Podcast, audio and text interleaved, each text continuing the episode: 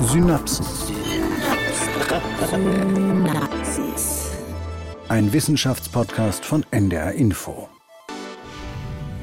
Hallo und willkommen zu einer Sonderfolge von Synapsen. Mein Name ist Beke Schulmann. Ich bin hier eigentlich sonst nicht zu hören, sondern als Redakteurin hinter den Kulissen für einige unserer Folgen verantwortlich. Aber ich melde mich heute mit ein paar Infos für euch. Hier wäre ja jetzt eigentlich ein Science Slam Goes Podcast dran. Aber die Abstimmung läuft noch und daher gibt es heute keinen neuen Slam. Wenn ihr eure Stimme noch nicht abgegeben habt für euren Lieblingsslam der ersten Staffel, dann könnt ihr das also noch machen unter ndr.de slash synapsen. Da gibt's auch alle Slams nochmal zum Nachhören. Und diese Pause, die nutzen wir jetzt für eine Sonderfolge, die nicht ganz von dieser Welt ist. Im November ist Matthias Maurer ins All gestartet und gehört seitdem zum Team der Internationalen Raumstation. Wer ihm während seiner Zeit dort oben eine E-Mail schickt, bekommt eine automatische Antwort, in der steht, dass er bis Ende April nicht im Büro ist. Und nicht im Büro ist wohl eher etwas untertrieben. Wie es sich im Weltall lebt, was das Team den ganzen Tag macht und ob wir mit der ISS auch Richtung Mars schielen können, diese Fragen und mehr konnte mein Kollege Guido Meyer jetzt Matthias Maurer stellen. Erde an ISS sozusagen. Und das wollen wir euch natürlich nicht vorenthalten. Ich hätte zum Beispiel nie gedacht, dass es auf der ISS so laut ist. Aber hört mal selbst rein. Viel Spaß. Hallo Herr Maurer, wie geht's Ihnen und wo sind Sie gerade? Hallo Herr Meier, also ich freue mich riesig von Ihnen zu hören. Ich bin jetzt gerade in der Cupola, das ist ja unser Fenster hier auf der Raumstation. Ich hatte gerade einen wunderschönen Sonnen- oder ich muss besser sagen einen Erdaufgang. Wir befinden uns gerade in der Nähe von Neuseeland, also im Pazifikbereich. Und ja, das nächste Mal, wenn wir Land sehen werden, dann wird das vermutlich, muss ich mal schauen, irgendwo in Südamerika sein. Ich vermute, die Cupola ist ja nicht Ihr Hauptarbeitsplatz. Wo verbringen Sie denn normalerweise die meiste Zeit? In welchem Labor?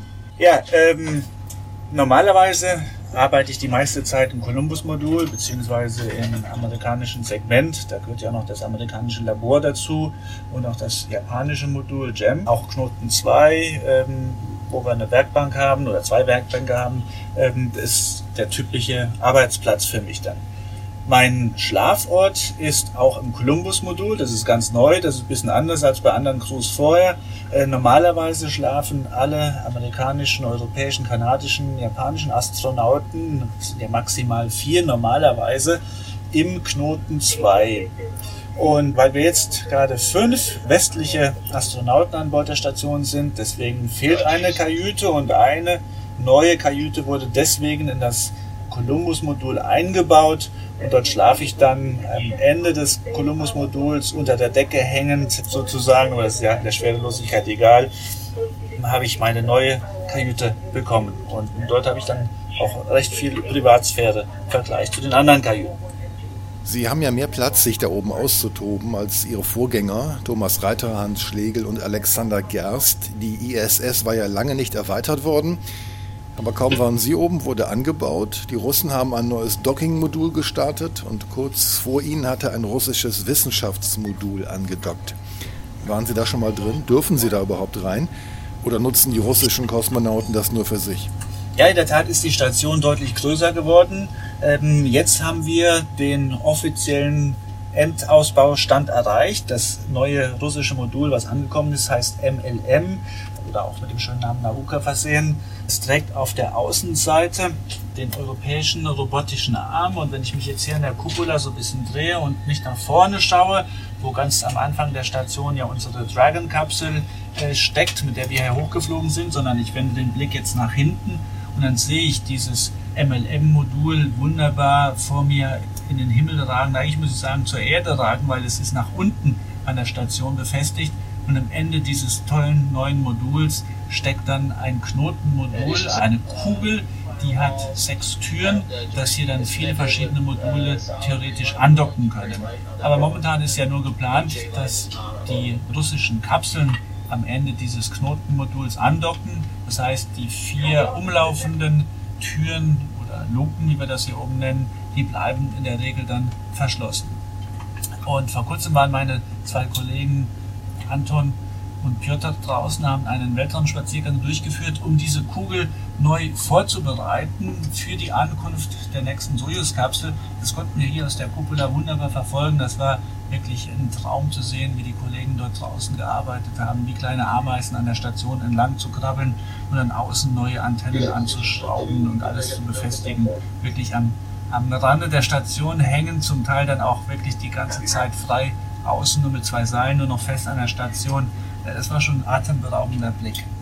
Selbstverständlich können wir in alle Module dieser Station hineinschweben, uns dort umschauen. Ich mag auch ganz gerne in dieses neue Modul hineinschweben. MLM, das hat tolle Fenster, Fenster, die eine neue Perspektive auf die Erde ermöglichen, aber auch eine andere Perspektive auf die vorderen Module. Und jetzt haben wir nämlich ein Fenster in diesem MLM, von dem aus wir auch wunderbar Fotos Richtung Cupola machen können. Und das ist, sag ich mal, ein ganz tolles Erlebnis, weil Cupola ist unser Lieblingsplatz und dann auch ein Foto zu haben, von außen sozusagen aufgenommen, wie wir in dieser Cupola schweben, das ist eine ganz tolle Erinnerung für uns.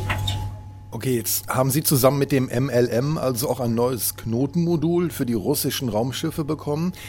Ähm, aber Sie hatten eben auch vom Knoten 2 gesprochen. Was für ein, ja nennen wir es auch Knotenmodul ist das? Ja, das Knotenmodul ist eine recht große Kugel und in dieser Kugel drin ist nur Lagerraum für den Moment. Und diese Kugel ist sehr, sehr ruhig. Also im Vergleich zu anderen Modulen ist es, glaube ich, der leiseste Ort, stillste Ort an dieser Station. Man hört nur eine leichte Luftströmung. Die Luft muss ja hier oben immer umgewälzt werden, weil ansonsten hat man ja nicht immer genügend frischen Sauerstoff an den einzelnen Stellen, weil wenn man die Luft nicht aktiv umwälzt, von selbst wird die Luft ja nicht durchmischt, weil aufgrund der Schwerelosigkeit. Kann man sich da oben eigentlich verlaufen oder verfliegen? Sind Sie schon mal falsch abgebogen? Das ist eine gute Frage. In der Tat ist mir das anfangs einige Male vorgekommen, insbesondere wenn ich zu den Kosmonautenkollegen rübergeschwebt bin, ähm, dann wusste ich manchmal gar nicht, okay, jetzt muss ich die erste Abbiegung nach unten nehmen oder die zweite Abbiegung nach unten nehmen um zu diesem neuen Modul Nauka zu kommen, in dem ja auch innen drin ein Stand ist, um den europäischen robotischen Arm zu bedienen. Das heißt, ich muss dort ja auch aktiv arbeiten. Ja, wenn ich da nicht immer so 100% aufgepasst habe, ist es mir auch schon vorgekommen, dass ich da eine Abzweigung zu früh abgebogen bin, aber dann, klar, dann merkt man das sofort, dass man in die falsche Röhre reingeschwebt ist und dann dreht man wieder um und fliegt dann wieder zurück, den richtigen Weg. Wenn ich mich im Dunkeln durch die Station bewege und dann vielleicht kopfüber fliege. Das heißt, ich fliege jetzt nicht mit dem Blick zum Boden, sondern mit dem Blick zur Decke. Und wenn ich dann um die Ecke rumschwebe äh, und möchte zur Toilette, dann kommt es mir auch gelegentlich vor, dass ich dann instinktiv nach links abbiege. Aber das ist in dem Moment ja dann die Luftschleuse und nicht die Toilette. Ja, also so das Verschweben, das kommt ganz selten nochmal vor. Apropos Module, äh, Herr Maurer, vor sechs Jahren hatte die Firma Bigelow erstmals ein aufblasbares Modul an die ISS gedockt. Beam hieß das. Da hört man irgendwie gar nichts mehr von. Haben Sie da mittlerweile die Luft rausgelassen oder gibt es das noch? Und wenn ja, was ist da eigentlich drin? Ja, das Modul Beam gibt es in der Tat noch. Das ist angekoppelt am Knoten 3, befindet sich hinter unserer Muckibude. Wenn man dort rein möchte, dann muss man unsere Gewichtshebeanlage oder ja, also eigentlich ja kein Gewicht heben, aber es ist, trainiert natürlich die Muskeln, die Muskelkraft. Dann muss man diese Sportanlage zur Seite falten und weil wir diese Anlage täglich benutzen, auch viele, viele Stunden lang benutzen, ist der Zugang zu Beam in der Regel geschlossen nicht nur deshalb, sondern auch, weil es natürlich ein neues Modul ist, was aus einem aufblasbaren Material besteht. Und dann möchte man anfangs natürlich erst einmal prüfen, wie dicht das ist. Deswegen ist die Luke in der Regel auch aus diesem Grunde zu. Um die Weihnachtszeit hatten wir einmal die Luke geöffnet und sind dann auch rein. Das war einmal zum Überprüfen der Instrumente innen, weil dieses Beam-Modul ist natürlich auch überwacht. Aber wir mussten auch Zugang erhalten zu verschiedenen Dingen, die wir dort gelagert haben. In der Regel sind das Sachen, die wir nur manchmal brauchen, die wir seltener brauchen, aber die schon so wichtig sind, dass wir sie auf jeden Fall auf der Raumstation haben müssen.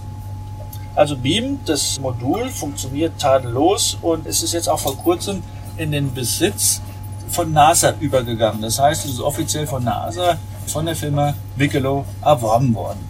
Und ich denke, diese Technologie, aufblasbare Module zu verwenden, das hat Zukunftspotenzial. Herr Maurer, es ist jetzt so ungefähr Halbzeit Ihrer Mission, wenn Sie so eine Art Zwischenbilanz ziehen. Was hat Sie da oben am meisten überrascht oder was war anders, als Sie es sich vorgestellt hatten? Stimmt, jetzt ist schon eine Halbzeit meiner Mission. Die Zeit verfliegt, das ist eigentlich unglaublich. Das Einzige, was schneller fliegt als die ISS, ist wirklich die Zeit. Äh, mir kommt es vor, als wäre ich erst vor zwei, drei Wochen hier hochgeflogen. Die Tage sind so kurz. Wir arbeiten viel, wir haben nur am Wochenende frei, aber auch dann ist die Freizeit natürlich ordentlich durchgetaktet. Wir müssen natürlich jeden Tag Sport machen, wir müssen auch die Station putzen, sauber halten, wir müssen kleine Videoclips machen, E-Mails lesen, auch Dinge studieren. Ich hoffe immer noch auf einen Weltraumspaziergang, dass ich dann am Wochenende eigentlich immer gut beschäftigt bin. Ja, Resümee der ersten drei Monate. Ich habe einfach ein unglaublich tolles Team. Alles steht und fällt ja mit den Leuten, mit denen man hier oben ist. Und ich glaube, ich habe da das absolute Glückslos gezogen.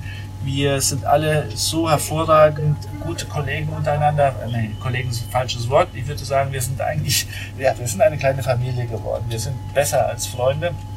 Das macht einfach unglaublich viel Spaß. Jeden Tag gibt's mal kleine Probleme im technischen Ablauf, aber dann stehen sofort mindestens ein oder zwei Leute neben einem und sagen, ich kann dir helfen, ich bin gerade gut in meinem Zeitplan, was soll ich machen für dich? Und genauso versuche ich dann natürlich auch den Kollegen zu helfen. Und dieses Teamwork, das macht natürlich unglaublich viel Spaß. Von daher haben wir jetzt auch alle Aufgaben, alle Experimente, die uns gestellt wurden, wirklich nach Plan abarbeiten können. Es gab nur ganz, ganz wenige Ausnahmen, wo ein Experiment vielleicht nicht so gelaufen ist, wo man es wieder neu ansetzen musste. Und für das ein oder andere Experiment müssen wir eine neue Software nochmal hier hochladen. Das ist aber dann einfach nur verschoben und nicht aufgehoben. Also von daher bin ich sehr, sehr zufrieden. Aber gibt es nichts, was Sie da oben überrascht hat, positiv oder negativ? War irgendwas anders, als Sie es erwartet hatten? Ich hatte anfangs erwartet, dass wir Astronauten hier oben autonomer arbeiten können. Dass wir mit den Prozeduren, mit den ganzen Hilfsmitteln sozusagen fast unabhängig vom Boden unseren Tagesablauf bestimmen können und nur in seltenen Fällen dann vielleicht runterfunken und sagen, ich habe hier ein Problem und da müsst ihr mir helfen. Aber äh, genau das Gegenteil ist der Fall. Wir sind eigentlich ständig im Kontakt mit dem Boden. Jemand schaut uns über die Schulter, führt uns durch die verschiedenen Experimente durch. Das ergibt alles einen großen Sinn, weil natürlich durch die Unterstützung des Bodens die äh, Abläufe viel sicherer, viel reproduzierbarer werden, weil wir einfach jemanden haben, der uns über die Schulter schaut und auch das Fachwissen für das jeweilige Experiment hat. Aber das Ganze stimmt mich natürlich auch sehr nachdenklich, weil wenn wir Richtung Exploration gehen, Richtung Mond, möchten in Mond Höhlen einsteigen oder möchten Richtung Mars fliegen, dann ist der Zeitversatz so groß, dann können wir keine Unterstützung mehr in Echtzeit haben. Das heißt, das Konzept, was wir jetzt seit 20 Jahren auf der ISS sehr erfolgreich umsetzen, das wird so in der Zukunft auf dem Mond, auf dem Mars nicht mehr identisch funktionieren. Auf der Oberfläche des Mondes natürlich schon wenn wir einen Funkkontakt mit der Erde haben. Das sind nur zwei, drei Sekunden Verzögerung. Aber sobald wir in die Tiefen des Mondes einsteigen oder vielleicht einen tiefen Krater absteigen, wo dann kein Funkkontakt mehr besteht, dann werden die Astronauten mehr auf sich selbst gestellt sein. Und mit der jetzigen Erkenntnis stelle ich mir vor, dass das wirklich deutlich schwieriger wird für die Astronauten, dann dort unterwegs sind. Vielleicht führt es aber auch zu der Forderung, dass wir auf dem Mond immer und überall Funk haben müssen. Und erst wenn wir Richtung Mars fliegen, wenn es wirklich so weit weg ist, dann müssen wir neue Systeme haben, künstliche Intelligenz, die sozusagen das Kontrollteam auf dem Boden sinnvollerweise ersetzt und wir es immer dabei haben. Das ist aber noch recht viel Zukunftsmusik für den Moment. Also da müssen wir noch recht viel entwickeln. Die Technologie muss da noch deutliche Fortschritte machen.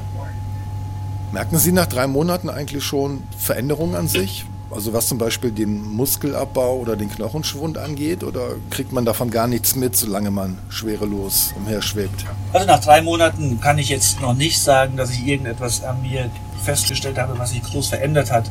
Also Muskelabbau und Knochenabbau, das kann man ja eigentlich erst auf dem Boden messen, wenn man die entsprechenden Instrumente dann auch dabei hat.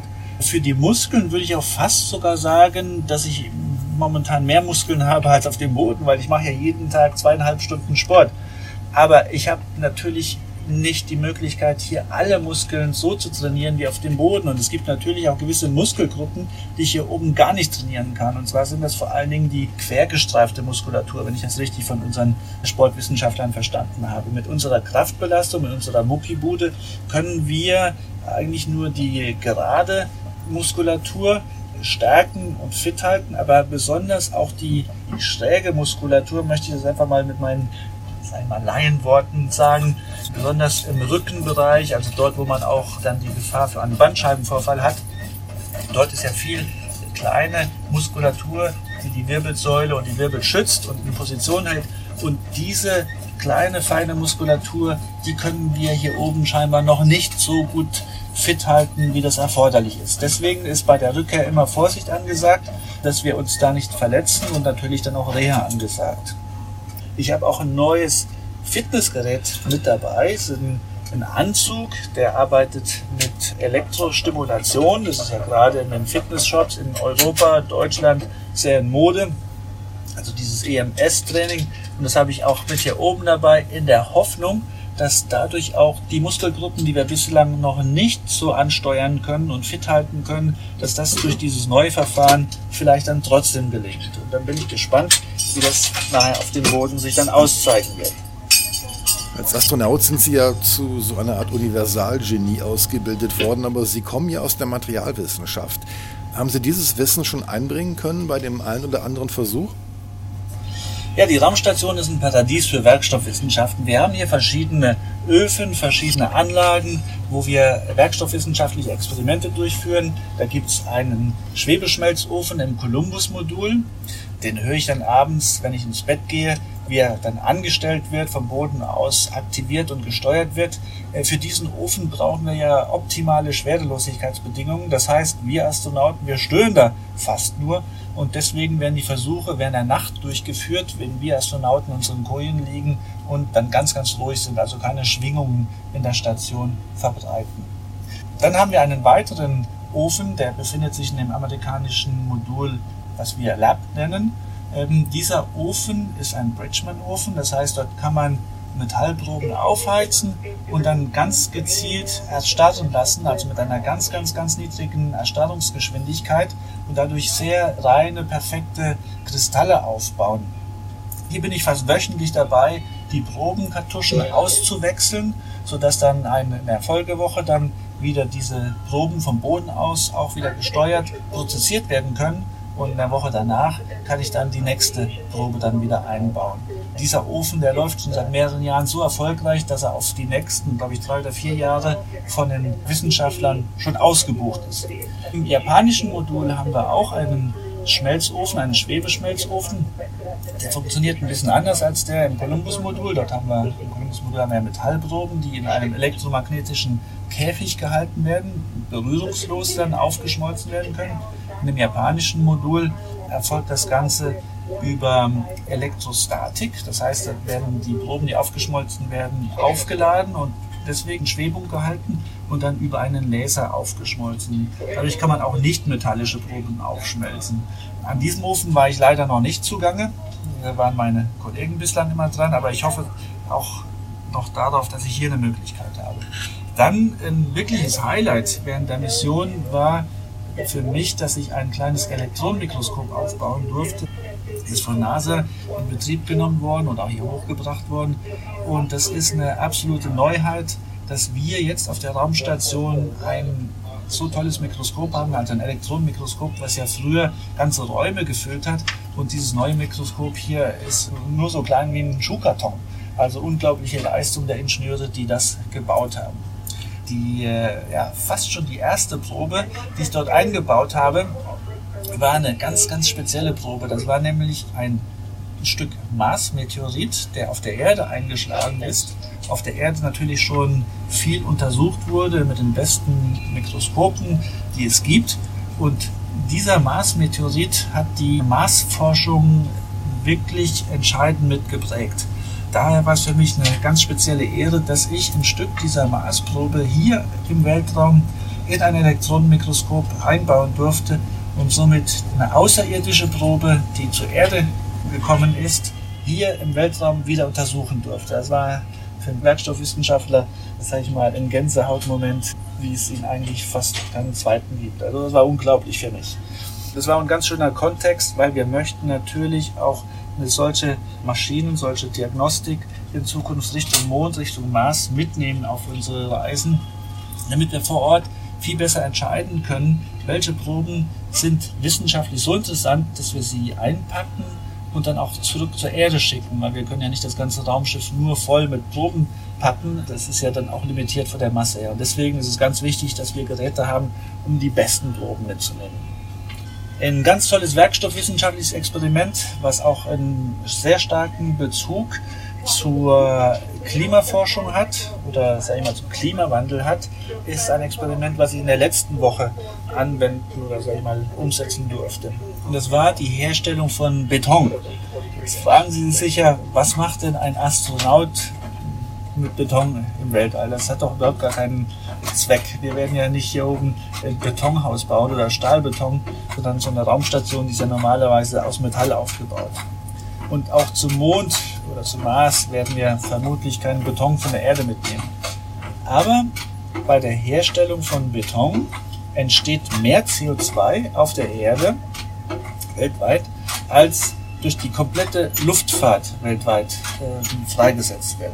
Das heißt, man erkennt, wenn man in der Betonherstellung den Prozess verbessern könnte, dann könnte man auch einen wesentlichen Beitrag leisten, um den Klimawandel ja, weniger schnell voranschreiten zu lassen oder vielleicht sogar mit Hilfe dieser neuen Technologie dann auch ein Stück zu reduzieren. So, der Werkstoff Beton, der existiert jetzt natürlich schon seit vielen hundert Jahren, ja, ist eigentlich auf dem Boden schon sehr weit erforscht, aber unter Schwerelosigkeitsbedingungen erfolgt die Aushärtung eines Betons natürlich nochmal anders. Wir haben hier verschiedene Prozesse, die auf dem Boden so nicht ablaufen. Oder auf dem Boden laufen Prozesse ab, die hier oben nicht ablaufen, nämlich die Seigerungen oder alles, was mit Schwerkraft zu tun hat. Hier oben ist dann dieser Prozess hauptsächlich diffusiv vonstatten. Und das ist natürlich für die Wissenschaftler höchst spannend, damit dieser Werkstoff, dieser Prozess dann hier oben wirklich im Detail untersucht und verstanden werden kann. Und dieses Wissen wollen wir dann natürlich übertragen auf die Erde. Wir wollen nicht Beton hier oben im Weltraum anrühren und dann auf die Erde bringen. Das natürlich nicht. Und als Maurer ist man natürlich höchst begeistert, wenn man auch im Weltall ein Stückchen Beton anrühren darf. Herr Maurer, wir müssten auch kurz noch über irdische Politik reden. Ich weiß nicht, ob Sie sich dazu äußern wollen oder dürfen. Aber beim Thema Ukraine-Konflikt habe ich in den vergangenen Tagen häufiger mal an die Zusammenarbeit der verschiedenen Nationen auf der ISS denken müssen. Ist das bei Ihnen da oben ein Thema? Wird das diskutiert? Könnte ein Krieg auf der Erde womöglich auch eine mittlerweile jahrzehntelange erfolgreiche Kooperation im All beenden? Also das Thema Ukraine wird hier oben nicht angesprochen. Wir halten uns fern von irdischen Konflikten. Macht auch Sinn, weil wir sind hier oben ein Team. Wir haben überhaupt gar keinen Einfluss auf die Politik dort unten. Von hier oben sehen wir auch gar keine Grenzen dort unten. Wir sind so weit weg von diesen irdischen Problemen. Also oft haben wir natürlich die Frage, was passiert dort unten auf der Erde? Warum, warum tun wir Menschen uns das so gegenseitig an? Die Erde ist ja eigentlich nichts anderes als ein großes Raumschiff. Jedes Raumschiff, und das wissen wir hier am besten aus eigener Erfahrung, funktioniert nur, wenn die Besatzung wirklich zusammenhält. Wenn wir ein Team sind, uns gegenseitig unterstützen und uns nicht gegenseitig Knüppel zwischen die Beine werfen. In den letzten 20 Jahren gab es schon viele internationale Konflikte, Konfliktchen oder auch Probleme zwischen den äh, einzelnen Ländern. Aber die internationale Partnerschaft äh, im Bereich der Raumfahrt hier, internationale Raumstation, die war so solide, und hat eigentlich jede Klippe erfolgreich gemeistert. Von daher denke ich auch nicht, dass dieses Vertrauen, was zwischen den verschiedenen Teilnehmern, zwischen den verschiedenen Mitgliedern diesem internationalen Weltraumprogramm sich mittlerweile etabliert hat, das wird nicht dadurch zerrüttet. Ganz im Gegenteil, ich denke, alle Partner haben mittlerweile sehr schätzen gelernt, wie verlässlich diese Partnerschaft ist von daher denke ich mal, ist dieses internationale Raumfahrtprogramm auch eine sehr mäßigende und ausgleichende Gegenvariante zu dem, was von der Politik dann ausgetragen wird. Das heißt, ich glaube, dass wir von hier oben aus wirklich stabilisierend auf die Politik auf der Erde eine Auswirkung haben. Herr Maurer, wann geht es zurück zur Erde? Ja, Maja, momentan ist die Rückkehr zur Erde für den 26. April geplant, aber das hängt so ein bisschen davon ab, wann unsere Ablösung kommt. Insgesamt werden vier Astronauten auch wieder mit einer Dragon-Kapsel hier hochkommen. Wir machen eine direkte Übergabe und werden die Rückkehr zur Erde antreten. Dann genießen Sie die zweite Hälfte Ihres kleinen Ausflugs und noch viel Spaß und viel Erfolg da oben. Beste Grüße von der ISS. Das war mein Kollege Guido Meyer und der deutsche Astronaut Matthias Maurer, der zurzeit auf der Internationalen Raumstation ist. Nächste Woche hört ihr hier wieder eine Folge von Synapsen in gewohnter Form. Mit Science Slam geht's dann in zwei Wochen weiter. Und nochmal eine kleine Erinnerung. Ihr könnt abstimmen unter ndr.de slash Synapsen. Und gleich hört ihr auch nochmal eine Mini-Zusammenfassung. Dann könnt ihr euch alle Slams nochmal ins Gedächtnis rufen. Ich bin Beke Schulmann. Ich sag schon mal Tschüss und bis bald. Die Schlange ist immer der Arsch. Ihr könnt ja mal überlegen, wie das Netz aussieht in der Stadt, in der ihr euch gerade befindet. Kinders, weshalb kann Rosenschenken eigentlich traurig machen? Warum hat der Maulwurf die Ermittlungen nicht der Polizei überlassen? Warum ist denn nicht gerichtlich gegen Hans Heinrich, den Metzgershund, vorgegangen? Ich finde Zigarettenrauch richtig klasse. Ich finde Zigarettenrauch total super. Ich muss nicht wissen, wie es geht. Ich muss nur wissen, wo es steht.